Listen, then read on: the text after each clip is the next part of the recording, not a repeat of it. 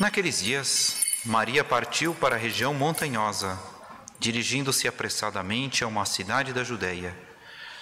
Entrou na casa de Zacarias e cumprimentou Isabel. Quando Isabel ouviu a saudação de Maria, a criança pulou no seu ventre e Isabel ficou cheia do Espírito Santo. Com um grande grito exclamou: Bendita és tu entre as mulheres, e bendito é o fruto do teu ventre. Como posso merecer que a mãe do meu Senhor me venha visitar? Logo que a tua saudação chegou aos meus ouvidos, a criança pulou de alegria no meu ventre. Bem-aventurada aquela que acreditou, porque será cumprido o que o Senhor lhe prometeu. Palavra da salvação.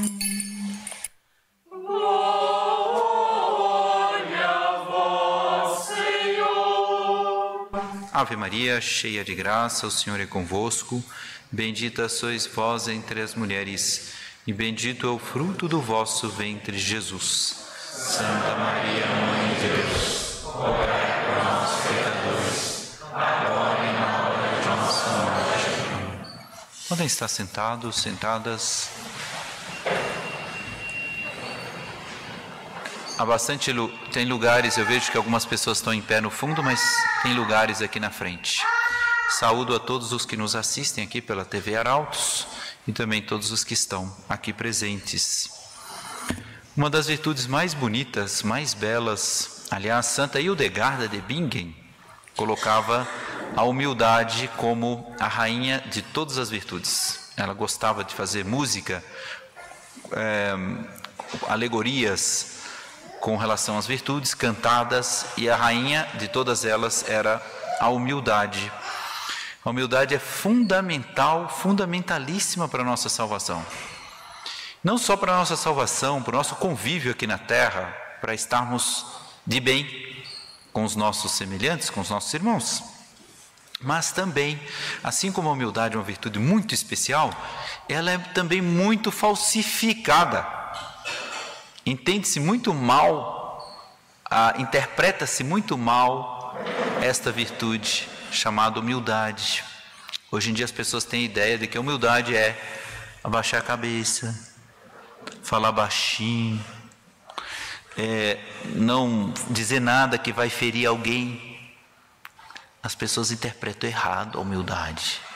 Se a humildade fosse isso, a humildade seria sinônimo de covardia. A humildade seria sinônimo de tibieza. E a gente vai ver que é o contrário. Santo Agostinho tem uma definição também clássica de humildade, ele diz assim: que a humildade é dar a Deus o que é de Deus e dar ao homem o que é do homem. Tá certo que o homem é um ser totalmente contingente. Mas também o homem é templo do Espírito Santo. O homem é um sacrário vivo. Eu não posso querer para mim que eu me apresente como se fosse um, um bicho do mato, um porco espinho, sei lá. Eu sou um sacrário de Deus. Eu devo tratar o sacrário de Deus com todo respeito. Eu sou um templo vivo do Espírito Santo. Não posso andar de qualquer jeito. Então, veja como a partir daí a, a virtude da humildade é mal interpretada. A pessoa muitas vezes acha que a, humildade consiste em ela se destruir, sair toda, sei lá, toda suja, toda. Poxa, peraí. Será isso humildade? Vamos ver. Santo Agostinho vai dizer: dar a Deus o que é de Deus, dar ao homem o que é do homem. Bom, se a humildade é, consiste em dar a Deus o que é de Deus, então a humildade está sobretudo numa virtude, fazer a vontade de Deus. Aí eu me pergunto: Deus quer Deus quer que o bem vença? Claro que quer. É vontade de Deus que o, que o bem triunfe? É claro que é. Logo, a humildade consiste em fazer a vontade de Deus? Logo, a humildade consiste em lutar para que Deus vença. Lutar por Deus é um dos maiores atos de humildade que existe. É bonito a gente achar, considerar, não sei, vamos imaginar aqui Santa Bernadette, pobrezinha, ali não tinha o que comer. E ela, na humildade dela, Dá um pouquinho de vela, pega, quer dizer, tira a vela do irmão, que o irmão estava comendo vela porque estava com fome. É lindo. Mas hum, a humildade não se cifra só em, não sei, resignar-se a comer vela. A humildade consiste em lutar para que Deus vença.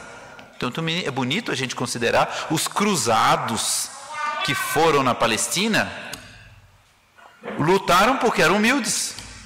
É o cortejo dos homens humildes, porque queriam fazer a vontade de Deus.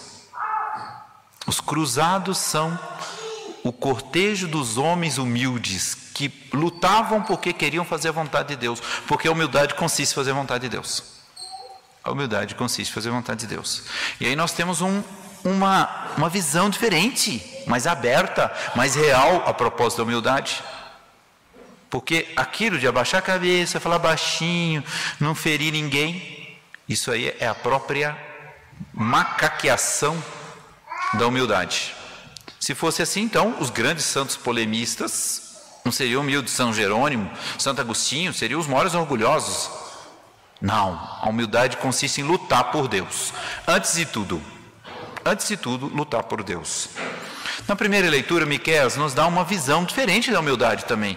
Ele profetiza a respeito de Jesus. Alguém tem dúvida de que Jesus, nosso Senhor Jesus Cristo, foi o homem mais humilde que pisou nessa terra? Se alguém duvidar, desculpa. Tá? Ou de duas uma, ou não sabe o que é religião, ou está doente. Jesus foi um homem mais humilde. Olha o que, que ele diz, Miqués diz a respeito de Jesus. Aquele que é o humilde por excelência, olha. Ele não recuará. Apacentará com a força do Senhor e com a majestade do nome de Deus. Olha que bonito. Como é bonito a gente considerar a humildade junto com a majestade. Novamente, voltando ao tema, como é bonito imaginar, tá bom, um, mendigo humilde, que lindo, a gente até chora, mas por que não admirar também São Luís Rei, vestido de ouro, com a sua carruagem de ouro, na sua majestade, no seu triunfo, na sua glória, com essa coroa reluzente que ele tinha? E, entretanto, brilhando pela virtude da humildade. A humildade não se separa da majestade, da grandeza, porque Jesus, nosso Senhor, está escrito: apacentará com a força do Senhor, não recuará. E com a majestade do nome do seu Deus. E aí a gente pode chegar a essa conclusão: quem avança é humilde, quem recua, quem recua quando não se deve recuar, quem avança, quem luta, quem combate é humilde. O orgulhoso, ó, gosta de fugir. O orgulhoso é covarde. Porque aqui está escrito, e nós chegamos a essa conclusão, que a coragem é fruto da humildade. A força é fruto da humildade. Uma pessoa que se levanta como um leão e aponta para o erro e denuncia o erro, esse é humilde. Ele está fazendo a vontade de Deus, ele está dando de Deus aquilo que cabe a Deus. Esse é humilde, esse é humildezinho de Cristo. Por isso os templários chamavam os humildes, os pobres cavaleiros de Cristo, os humildes cavaleiros de Cristo. Na segunda leitura, a mesma coisa, olha que interessante. Vai ficar claro para nós que a humildade é, antes de tudo, fazer a vontade de Deus, não é falar baixinho, não é andar devagarinho. Olha aqui, Está escrito na segunda leitura, a carta aos Hebreus. Ao entrar no mundo, Cristo afirma: Tu não quisesses vítima nem oferenda, mas me desses um corpo. Não foram do teu agrado holocaustos, sacrifícios pelos pecados. Por isso eu disse: Eis que venho. Eu vim, ó Deus, para fazer a tua vontade. É bonito a gente fazer sacrifícios, né? Ah, eu vou comer, não vou tomar refrigerante, eu vou deixar de fumar, sei lá, qualquer coisa. Todo sacrifício é muito bom, muito bem-vindo. Mas esses sacrifícios não valem tanto quanto fazer a vontade de Deus. É o que está escrito aqui. Tu não não foram do teu agrado os holocaustos nem sacrifícios. Por isso eu disse: Eis que venho para fazer a tua vontade. Fazer a vontade de Deus vale mais que todos os sacrifícios. Vale mais do que todos os sacrifícios. Tem gente que vai ficar sem comer chocolate, sem comer bife, sem é, andando de joelhos, mas chega na hora da tentação, cai no pecado, não faz a vontade de Deus. Qual é a principal vontade de Deus?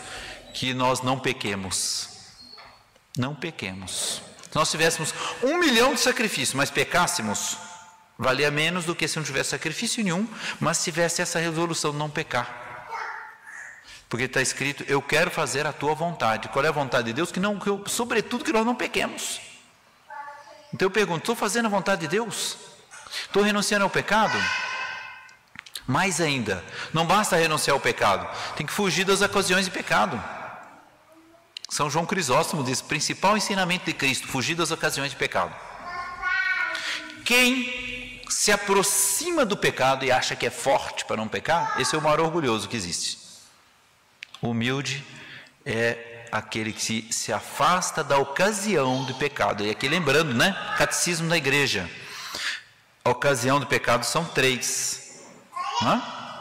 pessoas, objetos e lugares. Se eu sei que ali tem um lugar que, que me leva a pecar, eu não piso mais naquele lugar. Por quê? Porque eu sou humilde. Se eu tenho uma colega, ou uma colega, ou um colega que me leva a pecar, se eu, se eu sou orgulhoso, eu vou continuar. Se eu sou humilde, eu me separo.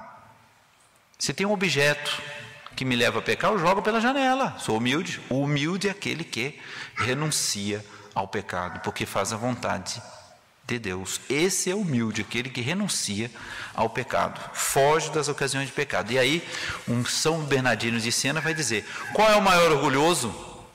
Qual é o maior orgulhoso? É aquele que grita? Aquele que é arrogante? Aquele que fala de si?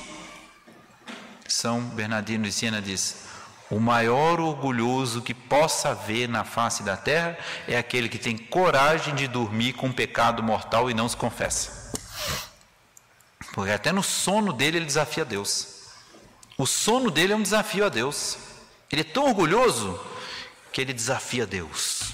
Olha, Deus, eu até, no, até o meu sono é um desafio contra vós. Eu peco, pequei. E tu não me mandas para o inferno, quero ver. E para terminar, no Evangelho de São Lucas, a gente vê como a humildade posta numa pessoa, que é Nossa Senhora, como essa humildade torna a alma apostólica, diligente, com pressa de fazer a vontade de Deus. Porque tem gente que faz de pé arrastado. Tem gente que fala não, depois faz. Tem gente que fala sim, depois não faz. E tem Nossa Senhora que diz sim o tempo inteiro, ela é um sim para Deus ela é, para usar uma expressão muito errada, não é teológico, pelo amor de Deus, né? Se Jesus é sabedoria encarnada, Maria é humildade encarnada. Entre aspas, mas é. A humildade transformada numa mulher é Nossa Senhora. Nossa Senhora, quando Deus, quando o anjo aparece para ela, ela, ela corre e revela para ela que ela vai ser mãe de Deus.